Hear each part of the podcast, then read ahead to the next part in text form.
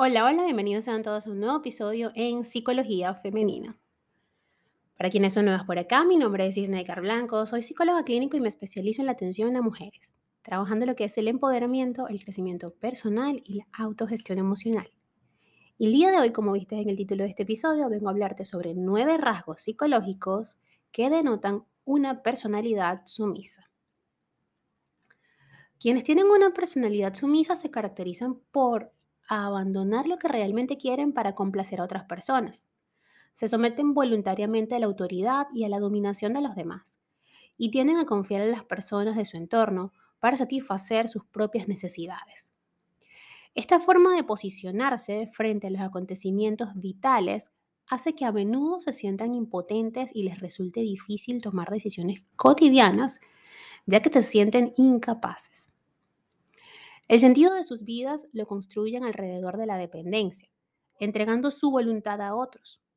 La falta de confianza en sí mismas les lleva a renunciar a su propia identidad y anhelos, con tal de hacer algo por alguien. Las personas sumisas no intentan obtener gratificaciones al ofrecer sus vidas a otros, sino ser aceptadas y amadas. En este episodio veremos cuáles son los rasgos psicológicos de la manera de ser y actuar de quienes presentan este tipo de personalidad. Hay varias características psicológicas que definen a una persona sumisa. Como te dije, te voy a destacar nueve, o mejor dicho, seis rasgos de acuerdo con el estudio de la personalidad de Milon y Davis. El primero de ellos es la incompetencia. Uno de los rasgos principales de las personas sumisas es falta de confianza en sí mismas. Tienden a ser colaboradoras, conformistas y poco asertivas. Evitan a toda costa ser el centro de atención y su red de amigos los perciben como reflexivas, generosas y halagadoras.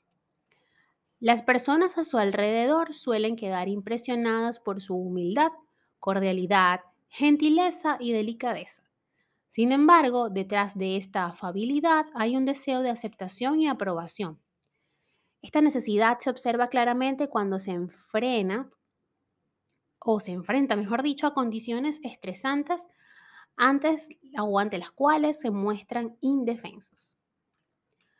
La disposición sentimental y sensible que los caracteriza puede llevarles a ser extremadamente conciliadores y a sacrificarse en exceso en sus relaciones interpersonales.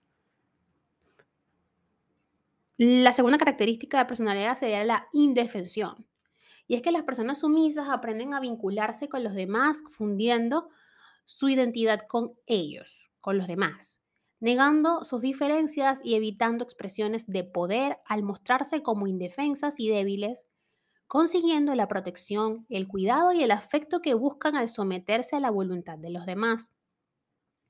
Los sumisos y las sumisas se perciben como indefensos e incapaces. Por eso, desplazan sus responsabilidades en favor de los otros y dejan en manos de estos sus propios asuntos. Son ellos quienes creen que los demás están mejor preparados para afrontar los retos y las dificultades que la vida les presenta. Y por eso es que se pegan a los demás. Em, el la tercera característica es la ingenuidad. Y es otro rasgo de los individuos con personalidad sumisa y que denota mucha eh, pues, inseguridad también, ¿no? Su limitada conciencia de sí mismos y de los demás. Son poco introspectivos en relación con los problemas que les rodean y tienden a ser ingenuos o ingenuos y poco críticos. Generalmente ven siempre las cosas buenas o agradables de las cosas. Esta ingenuidad los lleva a ser personas sencillas, inocentes y poco maduras a nivel emocional. Creen en lo que las demás personas les dicen para no entrar en conflicto con ellas, aunque se sientan tratadas de manera injusta. Tenemos también eh, otra característica que, bueno, este estudio es un estudio que fue realizado en el 98, la, digamos que el, término que utilizaron para cada característica no es el más adecuado, ¿sí? Pero eh, el cuarto, la cuarta característica tiene que ver mucho con que como se ven a sí mismas como débiles y frágiles, cuando se sienten solas, tienden a subvalorar sus creencias y logros, se ven frágiles, que tiene que ver mucho también con la indefensión. Cuando se comparan con otros, minimizan sus atributos y resaltan su inferioridad y sus defectos. Este patrón de autodesprecio, pudiéramos llamarle, puede comprenderse como una estrategia que ellos emplean para hacer sentir a los demás como queridos y valorados. Esto les sirve para conseguir su aceptación, ya que los ubica en una posición superior en la cual los demás se sienten halagados. Eh, tenemos la quinta característica que sería la inmadurez. Eh, estas personas que son sumisas o dependientes tienen la idea, tienen la tendencia a pensar eh, que carecen de sofisticación y a ser muy un poco infantiles.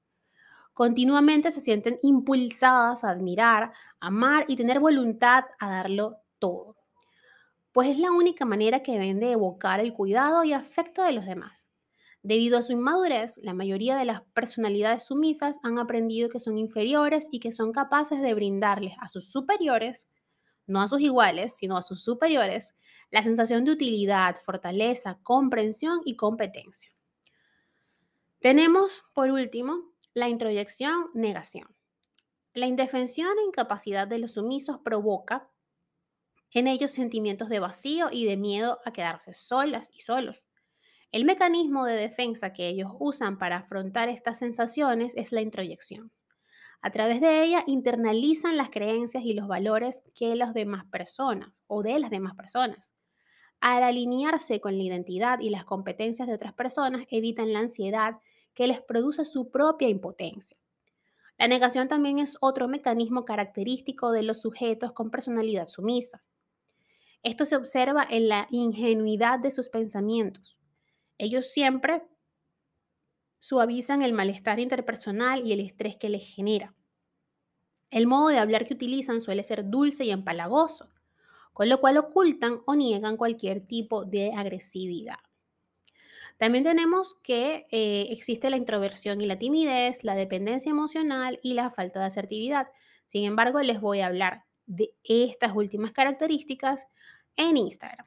Así que estén atentas por allí, que hoy les dejo un post para que eh, vean estas tres últimas características y me dejen sus comentarios y me dejen mucho amor, por supuesto, porque siempre la invitación es a que me sigan a través de las redes sociales. Hasta acá, por ahora, el episodio de hoy y espero que les haya servido de ayuda. Eh, y si has identificado alguna de estas características en ti o en aquella persona importante como tu pareja, por ejemplo, tu novia, tu novio, es importante, si es otra persona cercana a ti, pues brindarle el espacio y pues sugerirle que vaya a terapia. Y si eres tú misma que estás escuchando este episodio y te has identificado con alguna de ellas, es momento de cambiarla. El poder de cambiar tu vida lo tienes tú, está en tus manos, no está en manos de más nadie. Así que recuerda que el espacio idóneo para hacerlo es el psicoterapéutico. Y aquí estoy yo, tu psicóloga Snaker Blanco, para acompañarte en ese proceso. Eh, pues bueno, como siempre, la invitación es a que me sigan a través de mis redes sociales, en Instagram, Twitter, Clubhouse y Twitch como Psiqueplenitud 11, en Patreon como Psiqueplenitud y en TikTok como Snaker Blanco Psicóloga. Un fuerte abrazo y que tengan todas y todos un hermoso día.